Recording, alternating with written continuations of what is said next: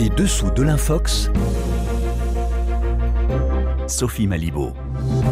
Bonjour, bienvenue à toutes et tous dans les dessous de l'Infox. Cette semaine, c'est une nouvelle opération d'ingérence numérique attribuée à la Russie qui vient semer le trouble en France. Opération coordonnée de tags aux couleurs de l'étoile de David en lien avec une offensive informationnelle sur les réseaux sociaux. Nous ferons le point avec Olivier Four en tout début d'émission. Pour en parler, Elie Goukert est notre invité, journaliste indépendant. Il vient de sortir un livre dans lequel il revient sur 10 ans de propagande russe en France Comment Poutine a conquis nos cerveaux. Enquête fouillée sur ceux qui se font les relais de ce type de campagne de déstabilisation. Dans le monde de la désinformation, le cynisme ne connaît pas de limite. Dans sa chronique, Grégory Genevrier épingle les infox qui mettent en doute la réalité des victimes des bombardements israéliens sur la bande de Gaza depuis plus d'un mois. Campagne de désinfo sous le hashtag Pallywood.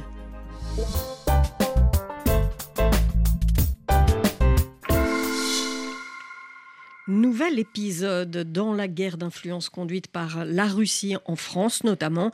On a assisté ces derniers jours à une opération coordonnée sur le territoire français combinant une action sur le terrain avec une campagne de tag amplifiée par des acteurs d'influence sur les réseaux sociaux.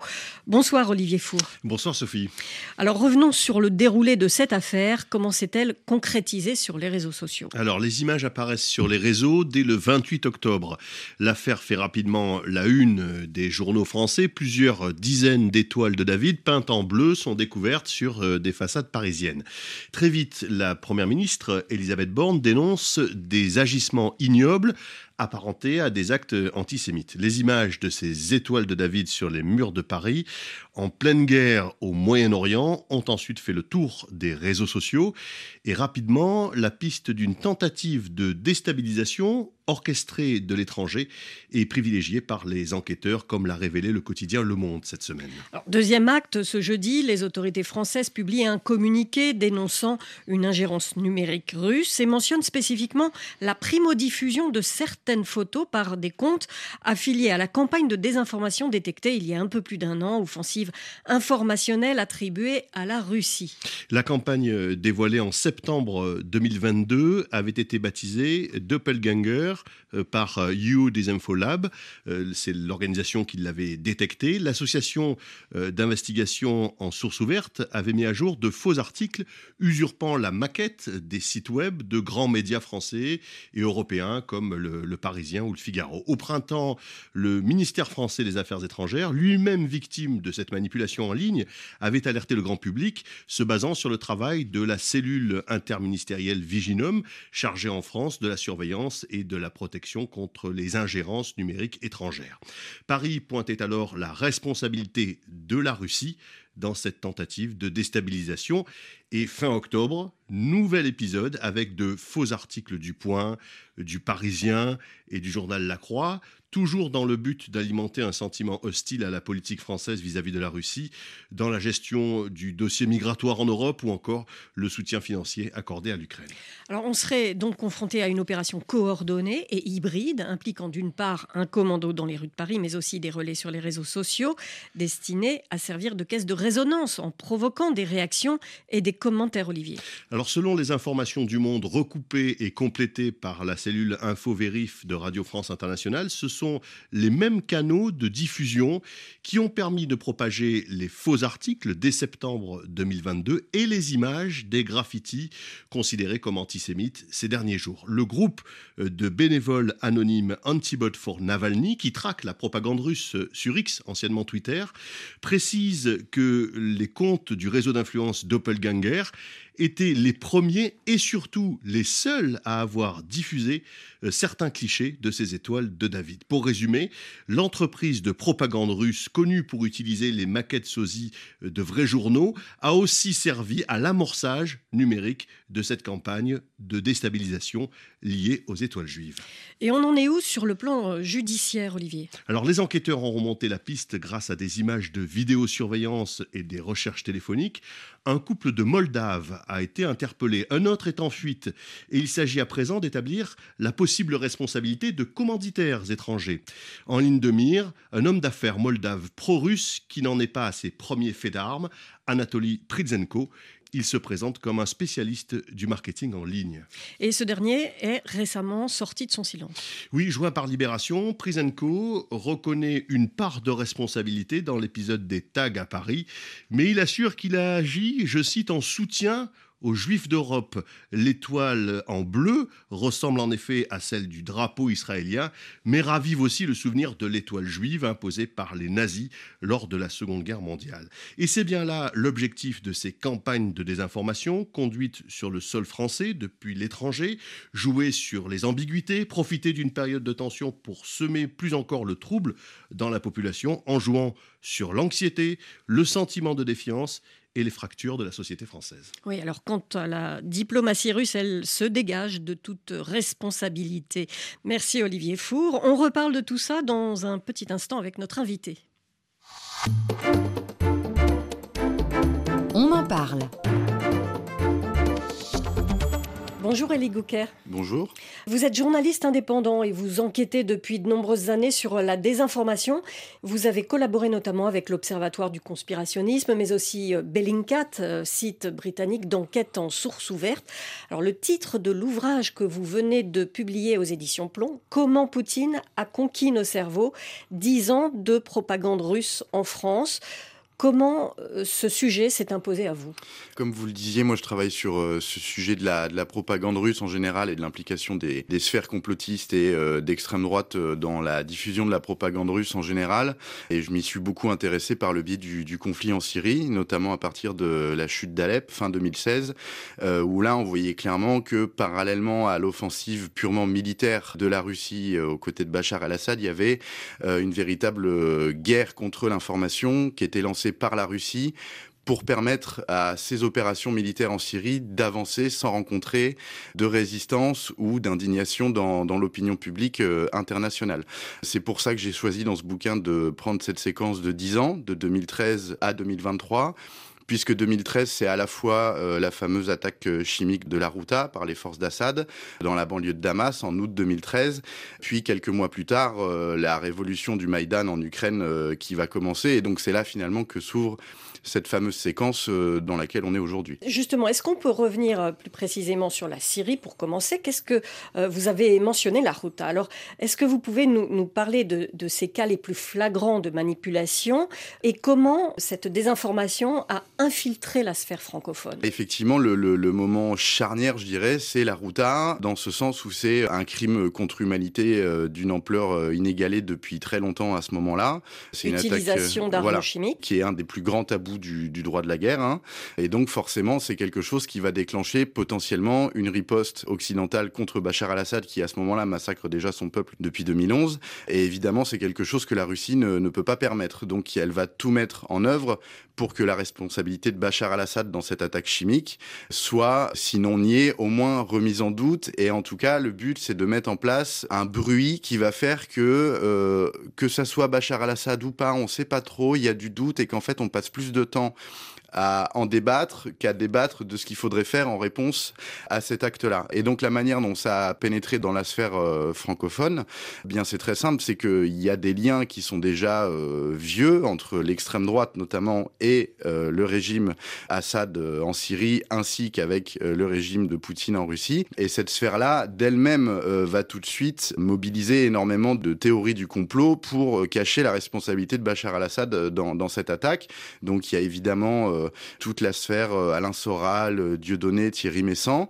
Alors Thierry Messant, parce que pour remettre tout ça dans le contexte, vous disiez que ça, ça datait depuis un certain temps, parce que Thierry Messant, il s'est installé sur place depuis un certain temps, et lui était déjà dans la négation de l'attentat contre les tours jumelles en 2001. Tout à fait, et à partir du moment où il s'installe effectivement en Syrie, il devient en quelque sorte un communicant du, du régime Assad, il devient euh, un de ses conseillers en propagande, et il travaille d'ailleurs pour des médias qui sont des médias de propagande, en l'occurrence euh, un média qui est lié au régime euh, syrien ainsi qu'au qu Hezbollah libanais. Et euh, lui, comme, comme d'autres, à savoir Alain Soral, etc., sont aussi des figures complotistes qui sont excessivement mise en avant à l'époque par la chaîne de propagande russe RT, y compris RT France, qui n'est pas encore arrivé en France à ce moment-là euh, sur la télé, mais qui va pas tarder euh, quelques années plus tard. Et donc, il y a comme qui dirait une sorte de conjonction, si ce n'est de coordination, entre ces narratifs complotistes et d'extrême droite d'un côté et la propagande russe qui va alimenter tout ça et lui donner une plateforme pour que ça puisse s'exprimer et que ça puisse se diffuser euh, massivement et parfois malheureusement jusque dans les médias dits mainstream. Il y a aussi de ce qu'on appelle des médias entre guillemets de réinformation. Euh, on pourrait citer par exemple Info Syrie, qui est une sorte de lettre qui est là en fait pour faire l'apologie du régime de Bachar el-Assad. Tout à fait, c'est ça. Il y a un écosystème médiatique alternatif entre grosses guillemets qui s'est mis en place euh, dans ces années-là, qui remplit clairement des agendas euh, politiques et non pas des agendas d'information du public. Et effectivement, Info Syrie, c'est un très bon exemple. Donc Info Syrie, c'est un site prétendument d'information sur la Syrie, qui est à l'époque monté par Frédéric Notamment. Qui était un ancien voilà. de Marine Le Pen. Voilà, et avec qui le parti de Marine Le Pen n'a toujours pas totalement rompu aujourd'hui, il faut quand même le préciser, euh, et qui surtout est un ancien euh, Gudard, c'est l'ancien euh, responsable du GUD, le groupe Union Défense, qui est un groupe d'extrême droite violent très connu, et qui a lui-même des liens d'affaires avec le régime de Bachar al-Assad à ce moment-là. Et donc ce que fait Info Syrie, non seulement c'est de produire des articles sur la Syrie, nous expliquant que les médias nous mentent, que c'est pas une révolution, que c'est un complot contre un État souverain, etc., etc. Et il organise même des voyages avec l'aide du régime de Bachar al-Assad pour envoyer ses chroniqueurs, entre guillemets, dont Alain Soral, raconter la vérité qui serait celle de la Syrie et que les médias nous cacheraient.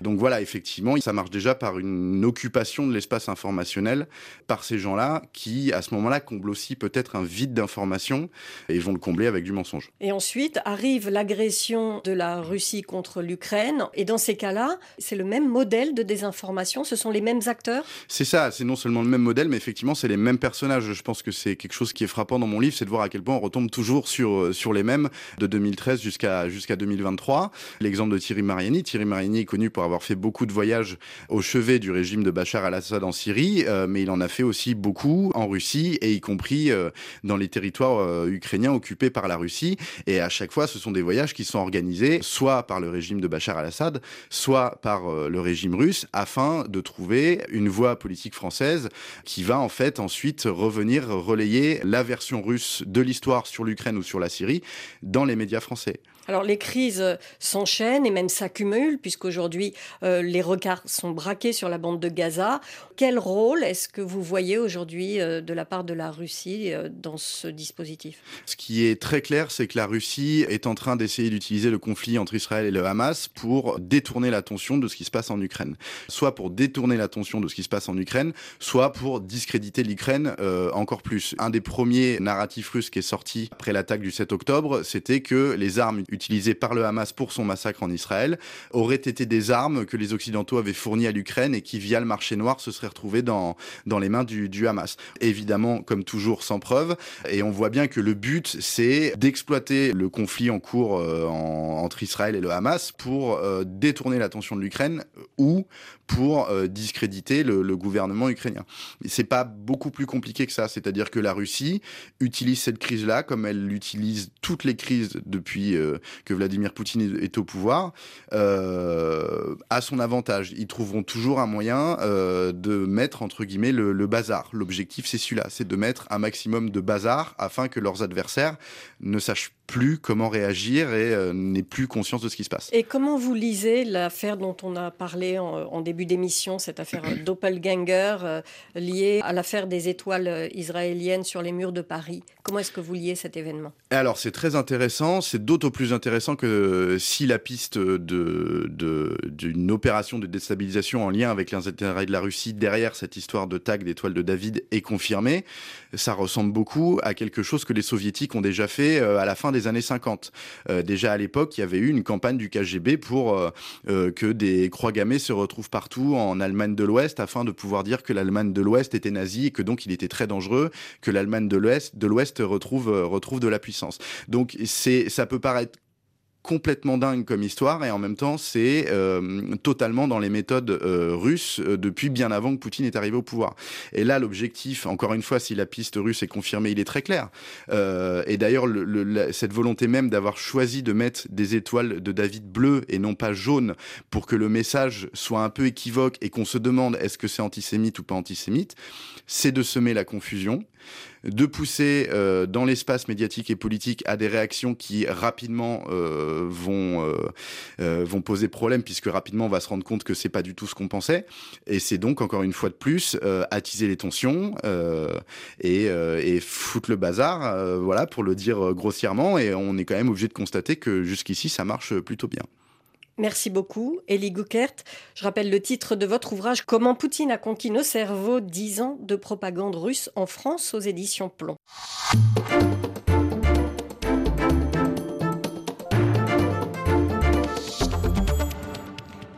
On revient à présent sur la guerre de l'information qui sévit autour du conflit entre Israël et le Hamas, avec cette tendance observée sur les réseaux sociaux à vouloir nier l'horreur des bombardements sur la bande de Gaza et tout particulièrement le fait que des civils en soient victimes. Bonsoir Grégory Genevrier. Bonsoir Sophie. Les morts et les blessés se comptent par dizaines de milliers, mais certains font circuler des vidéos faisant croire que les Palestiniens mettent en scène leurs victimes. Le narratif se propage à grande échelle sous le hashtag Hollywood, contraction de Palestine et Hollywood. Oui, les images terribles de victimes dans la bande de Gaza sont bien réelles, mais cela n'empêche pas certains internautes d'avancer à tort que ces photos et vidéos seraient des productions de l'industrie cinématographique palestinienne. C'est ce que prétend notamment une vidéo partagée des milliers de fois sur les réseaux sociaux ces derniers jours. On y voit des hommes et des femmes en train de maquiller des civils avec du faux sang, preuve pour certains d'une mise en scène généralisée des victimes gazaouis. Vérification faite, euh, cette vidéo a-t-elle un lien avec la guerre en cours entre Israël et le Hamas? Non, grâce à une recherche d'images inversées, on sait que cette vidéo date de février 2017. Elle montre en réalité un exercice de simulation destiné à former des médecins dans le tri des patients en cas d'urgence. Une formation réalisée par l'association Médecins du Monde en lien avec une entreprise gazaoui spécialisée dans le maquillage et les effets spéciaux pour le cinéma. Le média Gaza Post avait alors réalisé un reportage sur place, reportage aujourd'hui sorti de son contexte pour reprocher à tort aux Palestiniens de mettre en scène leur mort. Cette même vidéo avait déjà été détournée en 2021, toujours pour appuyer euh, ce narratif de la mise en scène. Alors y a-t-il d'autres infox qui viennent alimenter ce narratif? Oui, Sophie, on peut même dire qu'elle se compte euh, par dizaines ces derniers jours. L'une des dernières en date montre des hommes marcher dans la rue. Ils tiennent une civière sur laquelle on distingue un corps de petite taille allongé sous un drap. Au bout de quelques secondes, une sirène retentit. Dans la panique, le groupe s'enfuit et laisse derrière lui la civière posée sur le sol. C'est alors que l'enfant sous le drap se lève et s'enfuit à son tour. La scène est cocasse, mais en fait, que sait-on vraiment de cette vidéo? Eh bien, en faisant une recherche par image inversée, encore une fois, on la retrouve publiée sur Facebook en mars 2020 par Roya News. Selon ce média jordanien, cette vidéo montre un groupe de jeunes qui auraient tenté de braver le couvre-feu instauré en Jordanie lors de la pandémie de Covid-19 une fausse cérémonie de funérailles qui n'a donc aucun rapport avec le conflit euh, israélo-palestinien et qui a déjà été sorti de son contexte en 2021 avant de refaire surface cette semaine sous le hashtag Pallywood. Oui, et d'ailleurs ce hashtag Pallywood, il ne date pas d'hier. D'où vient-il? Eh bien, il vient, ce terme a été inventé au début des années 2000 par Richard Lenz, un historien américain pro-israélien. Il l'utilise pour qualifier de prétendue mise en scène palestinienne.